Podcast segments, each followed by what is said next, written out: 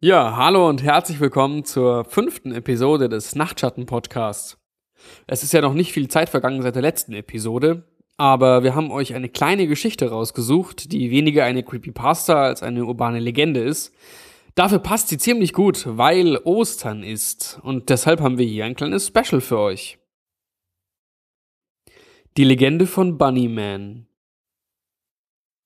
in den 1900er Jahren gab es im Gebiet von Fairfax County, West Virginia, eine Nervenheilanstalt.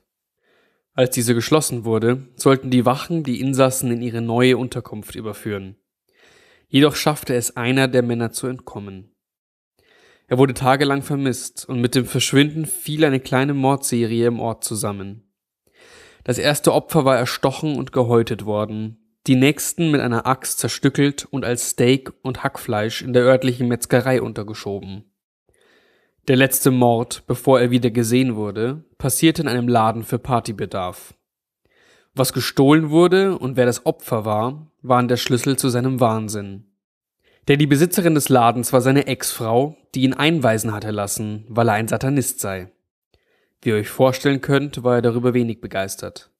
Also wartete er mit seiner Axt, bis sie den Laden abends schließen wollte, schubste sie nach drinnen und schlug sie bewusstlos. Als sie aufwachte, stand er grinsend über ihr, mit der Axt in der Hand. Der Unterschied zu den anderen Morden war, dass er ein Osterhasenkostüm stahl und es trug, während er sie tötete. Er begann damit, sie zu häuten, an Stellen, wo es ihr unerträgliche Schmerzen bereiten würde, ohne sie gleich zu töten. Dann schrieb er in ihrem Blut an die Wand, Ihr habt gesehen, was ich tun kann. Sucht mich nicht, oder ihr bekommt den Zorn von Bunnyman zu spüren. Damit hörte man die nächsten fünf Jahre nichts mehr von Bunnyman. Ab und zu gab es einen vermissten Fall, und die Einwohner machten Scherze darüber, dass sie ein Opfer des Bunnyman geworden seien. Der einzige Fall, der, falls man es so nennen kann, aufgeklärt wurde, war der eines kleinen Mädchens namens Penelope. Sie wurde bereits einen Monat vermisst und alle waren voll Sorge. Doch ihre Mutter wollte sie natürlich um jeden Preis zurückhaben. Und so brachte sie ihren Mann und seinen Freund, beide Polizisten, dazu, noch einmal den Wald zu durchsuchen, der den größten Teil der Ortschaft umgab.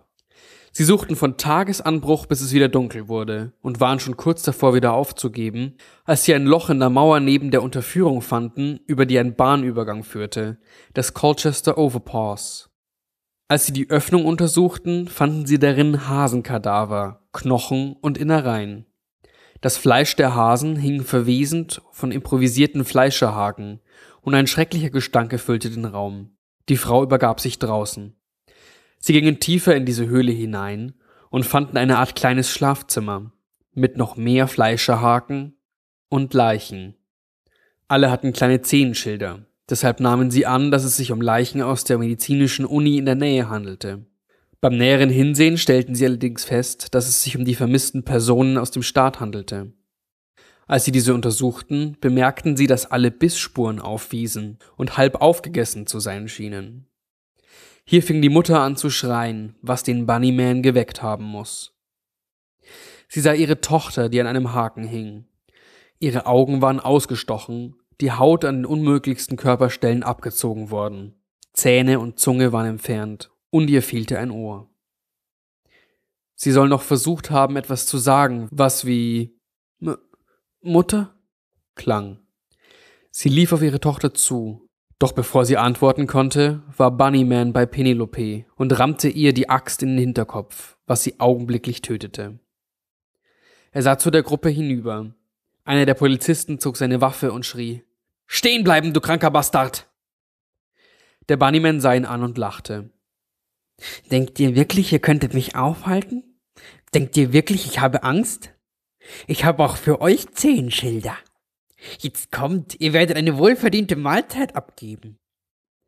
Er warf ihnen die kleinen Schilder zu, alle mit ihren Namen darauf. Während sie dadurch abgelenkt waren, schaffte es Bunnyman nach draußen zu entkommen, dort wo die Bahngleise waren. Die beiden Polizisten liefen hinterher, schossen auf ihn, verfehlten jedoch. Der Bunnyman schrie einige unverständliche Worte, dann hörte man plötzlich ein anderes Geräusch. Ein Zug näherte sich. Bunnyman sah in dessen Richtung, dann zurück zu den Männern und rief Ich mag vielleicht sterben, aber ich werde immer hier sein. Er stieß ein irres Lachen aus. Dann wurde er vom Zug erfasst. Nachdem er vorbeigefahren war, gingen die Polizisten auf die andere Seite, wo sich seine Leiche befinden sollte. Sie fanden jedoch nur einen toten Hasen in dem Kostüm. Heute noch ist es eine beliebte Mutprobe bei Jugendlichen aus dem Ort, um Mitternacht zur sogenannten Bunnyman Bridge zu gehen und dreimal seinen Namen zu rufen. Angeblich sieht man ein grelles Licht, hört das Geräusch eines anfahrenden Zuges und das irre Lachen des Bunnyman. So, und in diesem Sinne, frohe Ostern, lasst euch reich beschenken, hoffentlich nicht vom Bunnyman, und bis zum nächsten Mal. Schlaft gut.